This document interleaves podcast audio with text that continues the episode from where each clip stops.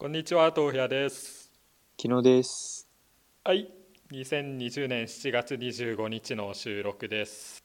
まあこれまでね、えーちょっと真面目な話をしてきたんですけれども、この回も真面目にやっていきますよ。はい。うん。というわけででどういう話だっけ？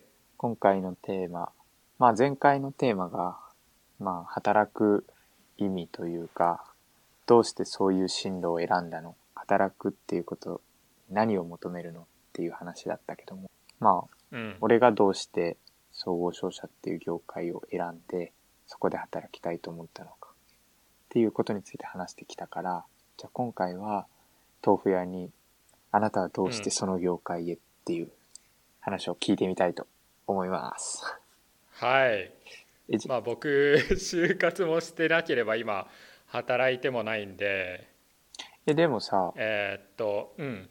その来年の4月からは働くというか会社はあるよね。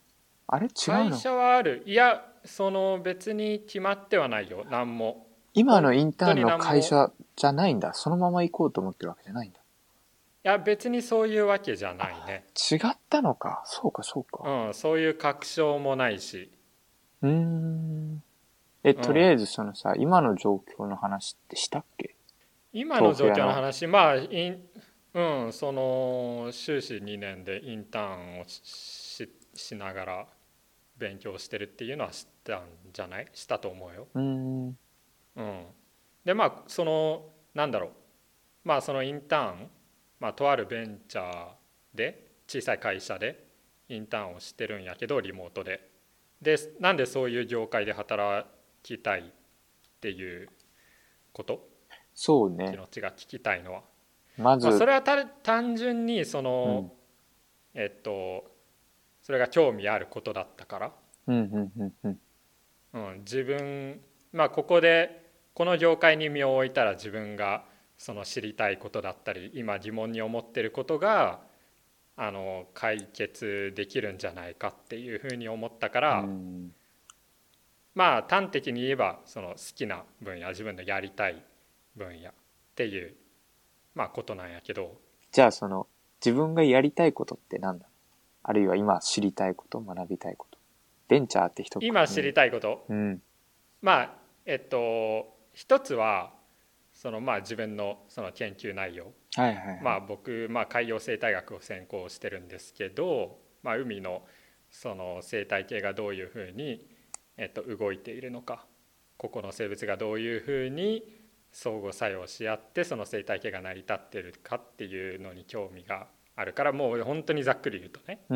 でそれと人間活動のとの関わりだったりまああとちょっと別の話になると生理学とか毒性学っていうのにも興味があったから、まあ今や、えっと、そういう勉強をしてますそういう研究をしてますはいっていう、はいはい。これがまあえっと今俺のやりたいことその1その一その1だね。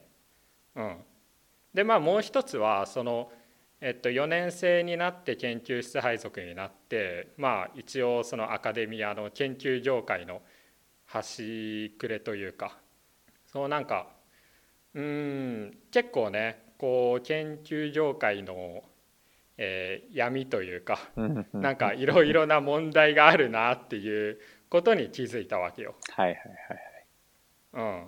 うん、でえっとまあ自分はこうこうこう俺がねその友達だとか先輩だとか先生が研究してるのを見てその話を聞いていく中でえっとまあ自分はこうこうこういうことに興味があってえっと研究をし続けたいんだけどまあこうこうこういう問題があっていろんな問題があってもうあの研究業界を離れようと思うみたいな人たちをすごい見てきたわけよ。うんうんうん。うん、ですごい優秀な人たち、えーだしそのやってる研究内容も面白いんだけど、まあ、そういう人たちが離れていくその自分のやりたいことができなくなっていくのを見るとあの、まあ、これどうなんかなっていうふうに思って。はいはいはい。でそうう。いううんえっとまあそういうことをねずっと考えてたわけよえっと4年生の頃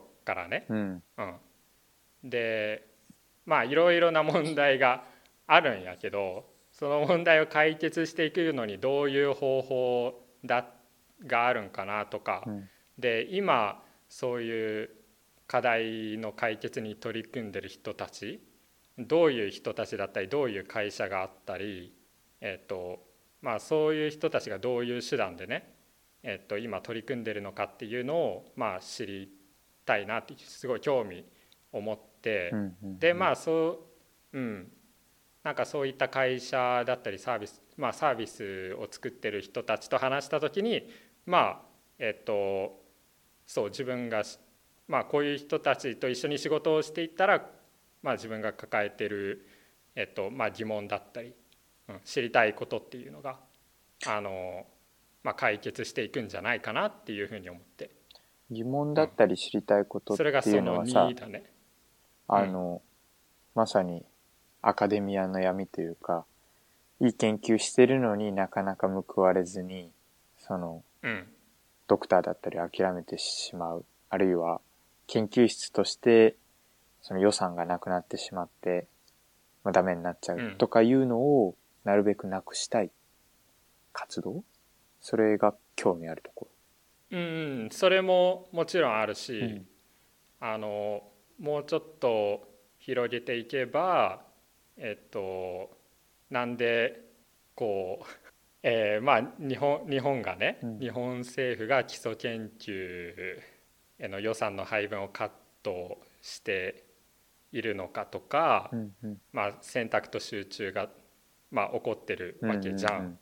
でその運営交付金も年々削減されてるし、まあ、競争的資金は最近あのここ23年で増えてはいるんだけどでもそれはその雇用の、えー問題を解消するのには直結しないから、うん。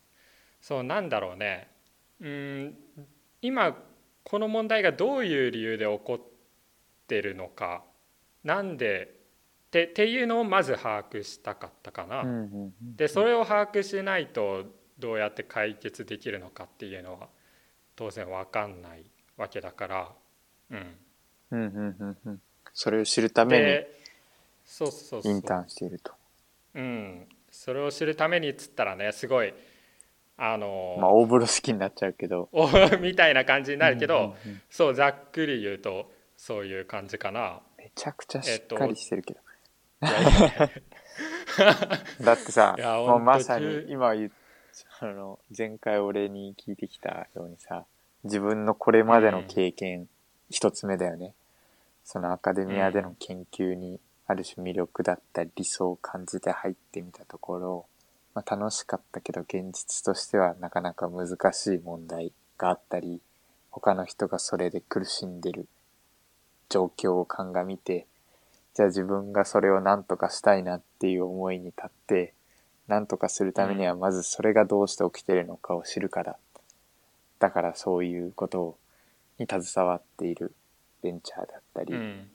職業に行こうってことでしょ、うん、もう採用だよ。どこにだよ。いやまあそれっぽいことをねこうつらつら並べるのはまあいいんだけどあのねそそうこう結構こうなんかベラベラ喋るのはあの得意だからうん。それっぽいことはねそれっぽい風に聞こえがいい風にねあの言えはするんだけど、うん。まあ俺のその行動の結果が、うん、まあ伴って、まあ、ないと思ってるし。結果っていうのはそれがインパクトとして何も変わってないってこと？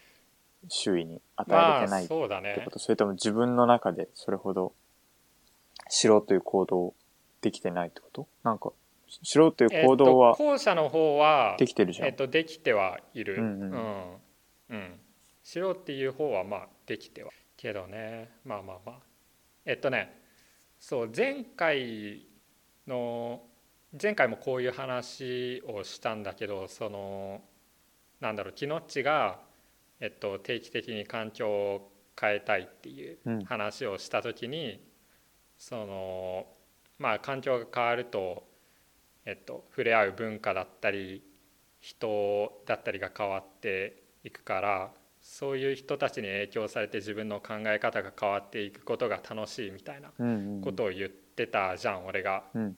うん、ここにななんだろうななんか全て詰まってるというかなんかね俺はそのその時その時自分が興味あることやりたいことをやっていってでその結果あの今まで想像してなかったようなそのなんか自分に変わっていくっていうのが面白いと思ってるんよね。うーん。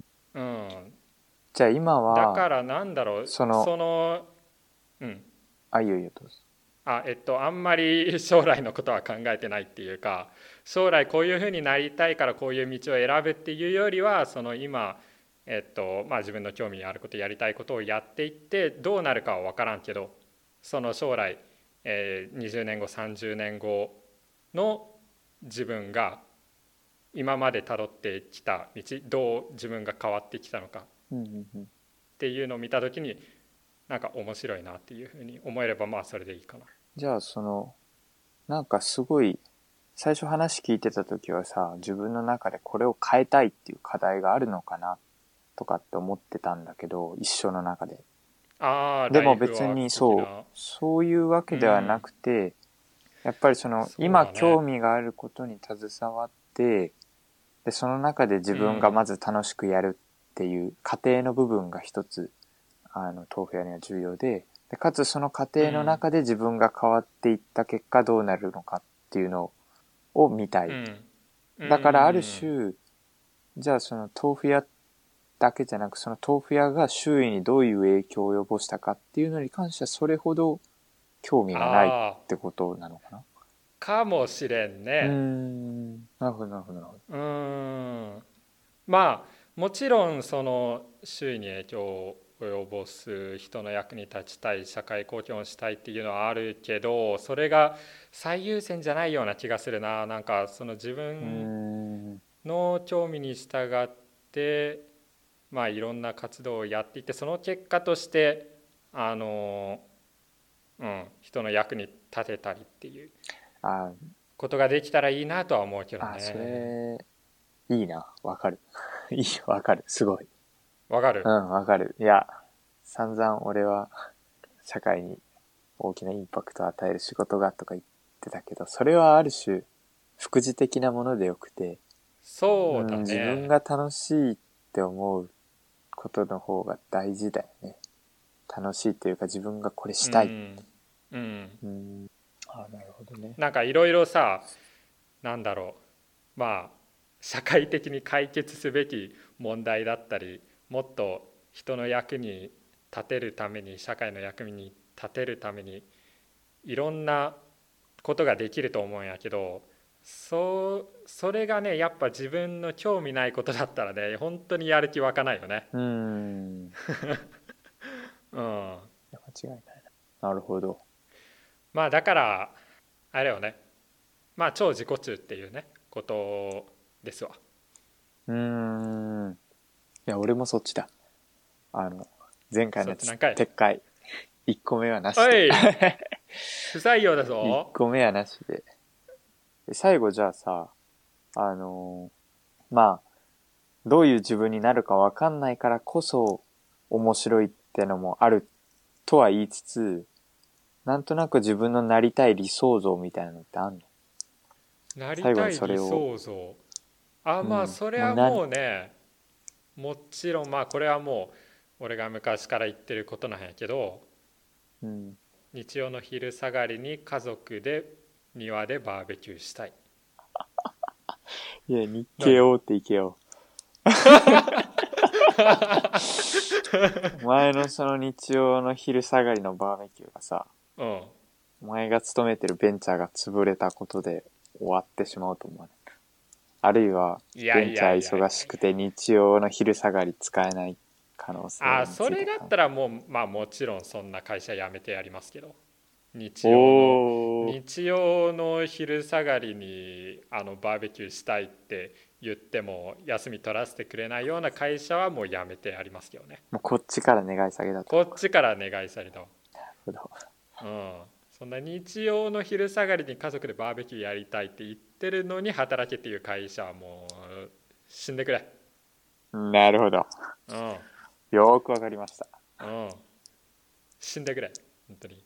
皆さんそう、豆腐屋さんはこういうキャリア感の持ち主だそうです。大変参考になりましたね。いやしたいね。本当に。バーベキュー？いやバーベキューしたいで家族で本当まにず相手、相手を探せや。女の子 男一人と女の子一人欲しい 二人育てるの大変だよ。まあ地方だったら、とは言いつつ、1000万ぐらいかかるよ、多分。いやそんなんもいや1000万どころじゃないか。うもうちょっと自分で頑張ってもらう？自分で頑張ってもらおうかね豆腐屋そうだったの、ねあの力強い人間が。高校までは面倒見たるわ